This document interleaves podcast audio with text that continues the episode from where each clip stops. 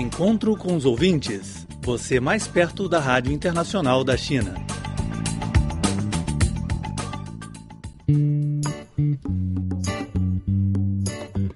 Olá, caro ouvinte, seja bem-vindo a mais uma edição do Encontro com Ouvintes, programa da Rádio Internacional da China. Hoje, junto comigo, apresentar o programa de hoje, Braulio Calvoso Silva. Olá, Braulio. Olá, Laura. Olá, ouvintes da Rádio Internacional da China. Hoje a gente vai falar de esporte. Laura, você pratica exercício físico? Sim, eu prefiro yoga e praticava muito. Como agora tenho um bebê, já não tenho tempo suficiente para praticar esporte. E você, Braulio, além de cozinhar, tem outro hobby? Tenho sim. Comer. eu gosto de caminhadas, eu, eu, caminho muito aqui em Beijing.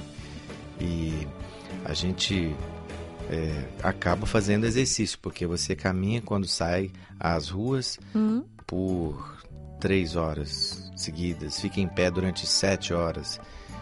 E mesmo depois do trabalho, nos dias de semana, eu saio para caminhar. sim. Aqui na cidade de Beijing, a gente vai acolher mais uma edição de uma famosa maratona a se iniciar neste próximo fim de semana, dia 20 de abril, Sim. e tem o seu ponto de partida na Praça Tiananmen. É Tiananmen. assim, Laura? Sim, Tiananmen Tiananmen, É o centro, da centro- capital. da China. Isso. Exato. Mas o evento deste ano é um pouco especial. Segundo uma conferência de imprensa realizada recentemente, o Festival Internacional de Corrida de Longa Distância de Beijing, que atrai cerca de 20 mil participantes a cada ano, vai contar pela primeira vez este ano com a participação de atletas maratonistas com deficiência visual. Os voluntários da empresa Amway China Corporation vão orientar os 35 atletas com deficiência parcial ou total para completar a corrida. A empresa tem patrocinado o evento nos últimos seis anos. É uma boa eh, ação dessa empresa, Lauro. Isso significa que ela tem responsabilidade Idade social. né? exato. Yang Qingfeng é um dos corredores com deficiência visual. Ele agradece muito os esforços dos voluntários que servirão como guia na corrida de 3 quilômetros a ser realizado em 20 de abril. Eu acabei de conhecer esta manhã o meu guia através da Fundação de Caridade da Amway. Ela vai me guiar em uma corrida de 3 quilômetros em 20 de abril.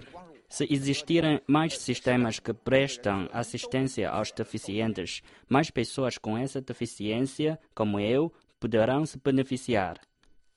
Nascido cego, Yang é conhecido como o primeiro repórter deficiente da China e que fez reportagens sobre os Jogos Paralímpicos de Pequim em 2008.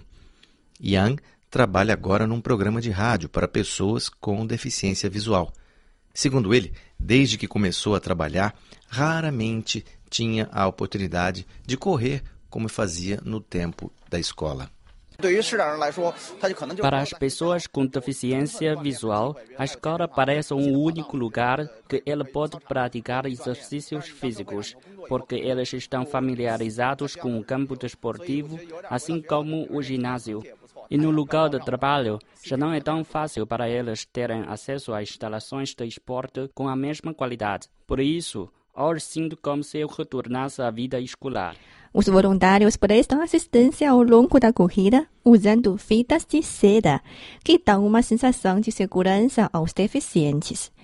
E com estes participantes especiais, o Festival Internacional de Corrida de Longa Distância de Beijing atrairá certamente mais atletas no futuro. Na sequência, vamos ouvir o segmento DX, onde o Leonardo vai trazer as novidades sobre as transmissões de ondas curtas de todo o mundo. Segmento DX. O mundo das comunicações e do DXismo são destaques a partir de agora no Encontro com os Ouvintes.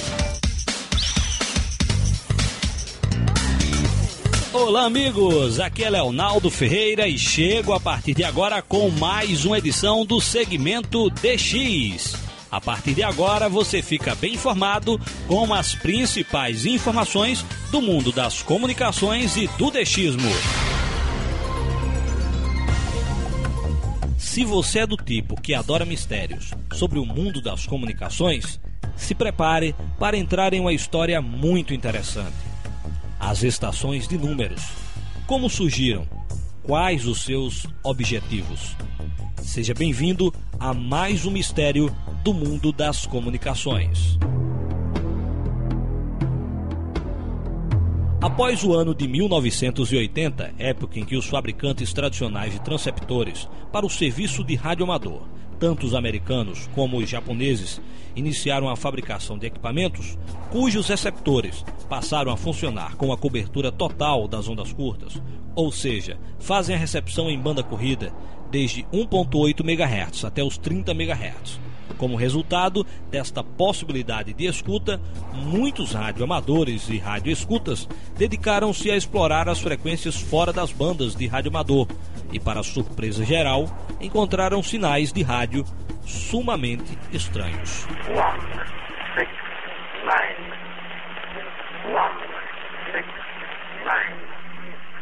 Ao sintonizar o receptor do rádio, nas frequências ao redor das utilizadas em ondas curtas, na parte da manhã ou na parte da noite, existe sempre a oportunidade de se ouvir um certo número de estações que transmitem números e letras em diversos idiomas, como espanhol, inglês, russo ou alemão. Estas estações acabaram ficando conhecidas como estações de números. As primeiras transmissões das misteriosas estações de números foram escutadas pelos radioescutas no começo da década de 60.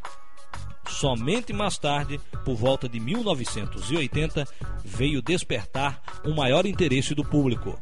Foi nesta época quando os radioamadores, com seus radioescutas, começaram a observá-las melhor, pois dispunham de melhores receptores, principalmente os de banda corrida, assim como melhores antenas, sendo também nesta época a existência de muita especulação sobre o assunto e sobre a finalidade de suas estações, que realmente acabaram gerando muita confusão e muita fofoca nos meios radioamadorísticos.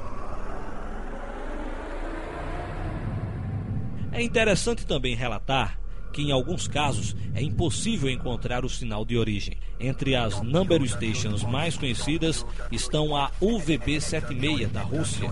Esta estação normalmente transmite uma buzina irritante, como você ouvirá agora.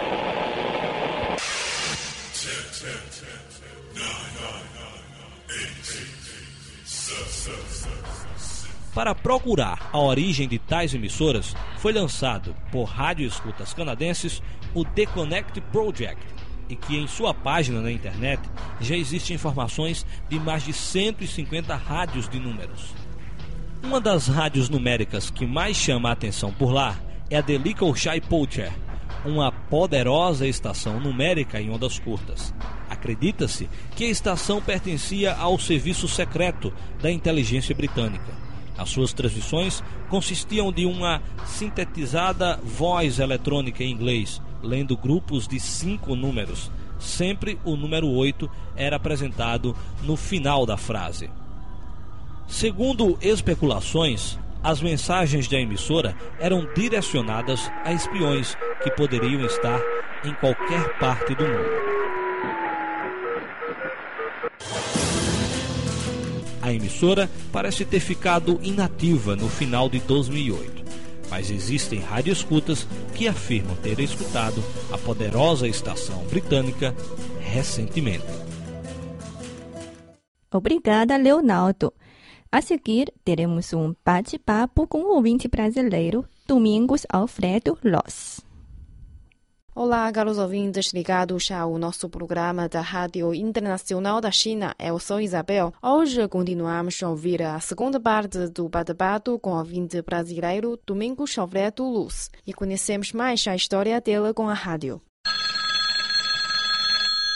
Como você conheceu a China e a Rádio Internacional da China? Olha, a Rádio Internacional da China, é, conforme disse no início da entrevista, uhum. na minha apresentação, desde criança tive a curiosidade de procurar nos receptores emissoras estrangeiras através das ondas curtas.